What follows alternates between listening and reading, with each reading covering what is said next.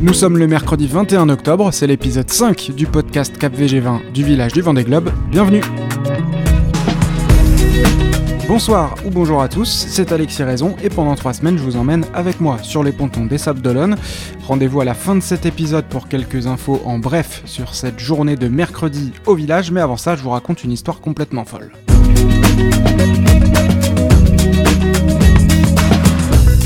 Et bah tu vois je dit hein, je t'avais dit qu'il fallait y croire jusqu'au dernier bout, jusqu'au dernier moment et faut rien lâcher quoi mais on y est quoi. Une histoire qui a donc eu un dénouement heureux, une histoire que seul le vent des globes peut écrire, une histoire aussi que Cap VG20 a suivi de près pendant un an et que je vais vous raconter là dans les détails parce qu'en plus j'ai eu la chance de discuter avec les deux principaux concernés ces derniers jours ici sur les pontons. Oui, deux concernés parce qu'il n'y a pas que Clément Giraud que vous venez d'entendre dans cette histoire, il y a aussi une autre personne, un autre grand bonhomme, Éric Nigon, sans qui Clément ne pourrait pas prendre le départ du Vendée dans quelques jours. Alors on va revenir au tout début de cette chronologie, c'était tout simplement il y a un an, jour pour jour, le 21 octobre 2019, le bateau de Clément, à l'époque c'était Fortil, prend feu alors qu'il est euh, amarré au Havre. Incendie à bord, c'est quelque chose de très rare. Pas de transat Jacques Vabre pour Clément. Et le bateau est expertisé, il n'est pas récupérable. Deuxième gros coup dur quelques semaines plus tard, c'est son sponsor qui décide de se désengager du projet Vendée Globe de Clément. On est début décembre, il n'y a plus de bateau, plus de sponsor. Mais heureusement, il y a Eric Nigon, c'est là que l'histoire entre les deux débute, parce que Eric a très vite écrit à Clément après l'incendie du bateau pour lui proposer de l'aide. Pourtant, ils ne se connaissent pas tant que ça. Clément a juste prêté une voile à Eric quelques semaines plus tôt, mais c'est tout. Mais Eric tient à voir Clément, alors il se donne rendez-vous à Paris, au Salon Nautique, là où plein de choses se jouent, où tout le monde se rencontre. C'est d'ailleurs là que j'ai rencontré Clément pour la première fois et qu'on a discuté longuement de toutes ses mésaventures, avec aussi sa chef de projet Julie. Et donc Clément rencontre Eric. Pourquoi? C'est Clément qui l'explique. Je crois qu'il avait, euh, avait envie d'aider un marin à se remettre debout après, après un gros crash quoi. Oui, moi, Eric m'a dit que ça lui semblait normal de lui proposer ça, donc là, la solidarité se crée entre les deux. Et voici comment Eric a présenté concrètement les choses à Clément. Dans un premier temps, c'était vraiment pour dire voilà, il y a deux transats euh, l'année prochaine, euh, toi, tu as besoin de te qualifier, donc je te passe le bateau pour en faire une. Et puis le deal était que, euh, bah, qu'il, embarque avec son équipe pour m'aider à préparer le bateau. Voilà, donc c'était vraiment quelque chose gagnant-gagnant, comme on dit. Ce qui était important pour, pour Clément, c'était de pouvoir naviguer euh, de faire une course pour toute l'équipe qui avait préparé son bateau, son précédent bateau pendant, pendant des mois et des mois. C'était vraiment important de terminer au moins sur une transat. Voilà donc le deal de départ, sauf que la Covid-19 passe par là, donc il n'y a pas deux transats en 2020, mais une seule, ou du moins une course qui ressemble, c'est la Vendée Arctique en juillet. Et c'est bien Clément qui y participe, sur le bateau d'Eric, à l'époque aux couleurs des Monsieur Madame. C'est Clément qui a préparé le bateau avec son équipe à La Rochelle, mais à ce moment-là, toujours pas de sponsor, ni pour l'un, ni pour l'autre, et on est à moins de 4 mois de l'échéance. J'ai régulièrement à l'époque les deux au téléphone, et plus le temps passe, plus Eric se dit que ça sera compliqué pour lui. Il focalise plutôt les recherches pour Clément, qui lui de son côté ne lâche jamais l'affaire, il est tout le temps déchaîné pour aller au bout de son projet.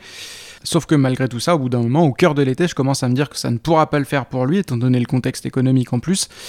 Et finalement, en quelques jours, début septembre, Clément signe deux co-sponsors, Gility et Compagnie du Lit. Et là, c'est parti. Maintenant, le budget est réuni. Il faut faire un dernier chantier express pour que le bateau soit prêt. Et puis au milieu de tout ça, Clément a aussi dû obtenir euh, une dérogation de l'organisation, oui, parce que normalement le règlement interdit un skipper de prendre le départ de la course avec un bateau différent de celui qui figure dans son dossier d'inscription qui a été remis il y a un an. Donc quand on vous dit que le parcours était semé d'embûches, c'est vraiment le cas. Mais sur ce parcours, il y avait donc Eric Nigon.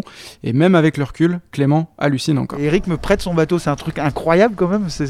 Pense que ça s'est jamais vu sur un Vendée Globe. Un bateau, c'est fait pour naviguer. quoi. Donc, euh, comme moi, je n'avais pas trouvé, de toute façon, euh, c'est important que le bateau puisse, euh, puisse partir.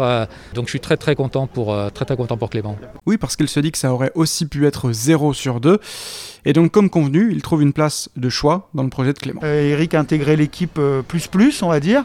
Et même, il a un regard, il a un regard bienveillant, quasi paternel sur certains, sur certains points vraiment généraux du, du projet. quoi. Il est aussi, comme convenu, son skipper remplaçant, mais ça aussi, Eric l'assume sans problème. Je ne me mets pas dans la peau en disant, bah voilà, si ça se trouve, tu vas partir, euh, pour pas avoir de pression, pour pas trop me poser de questions.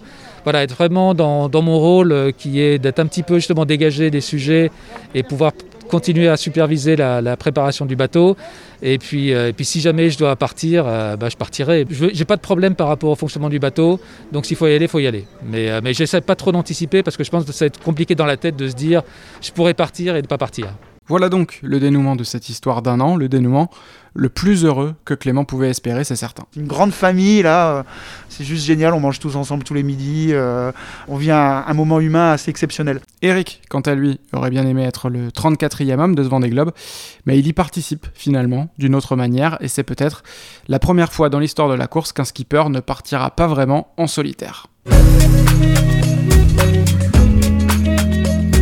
Et donc je vous le disais, pour refermer cet épisode, quelques infos à la volée. Ce qu'il faut retenir de cette cinquième journée à Port-Olona, une journée qui a été marquée d'abord par un hommage rendu à midi à Samuel Paty, le professeur d'histoire géo de Conflans-Sainte-Honorine, lâchement assassiné par un terroriste vendredi dernier. Une minute de silence a été respectée à 12h sur le village et KVG20 s'associe évidemment à cette journée d'hommage national.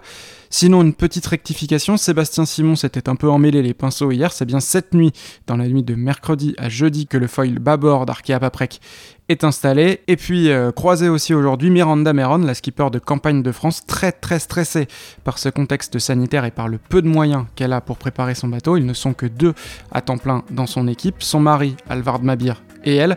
Il y a bien deux ou trois autres personnes qui leur filent quelques coups de main, mais elle appréhende notamment la semaine de confinement, sans que personne ne puisse toucher à son bateau. Elle m'a glissé que si c'était à refaire, elle ne referait pas comme ça avec une si petite équipe.